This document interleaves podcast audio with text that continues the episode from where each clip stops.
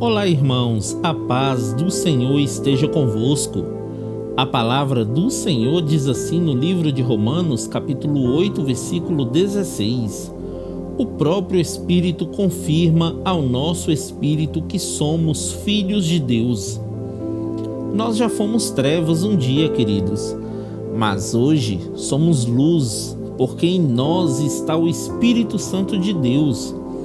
No livro de Colossenses, capítulo 1, versículos 13 a 16, descreve que ele nos resgatou do domínio das trevas e nos transportou para o reino do seu Filho amado, em quem temos a plena redenção por meio do seu sangue, isto é, o perdão de todos os pecados.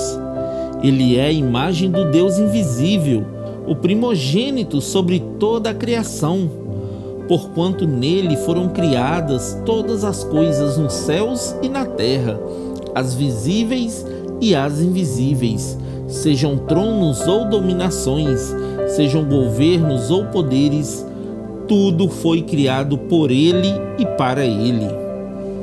Hoje fazemos parte do corpo de Cristo, queridos e precisamos ter discernimento do que está acontecendo em nossa nação e no mundo nestes dias.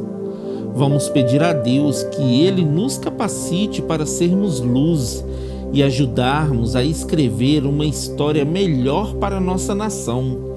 O Brasil é do Senhor Jesus, amém? Que Deus abençoe você, sua casa e toda a sua família. E lembre-se sempre, você é muito especial para Deus.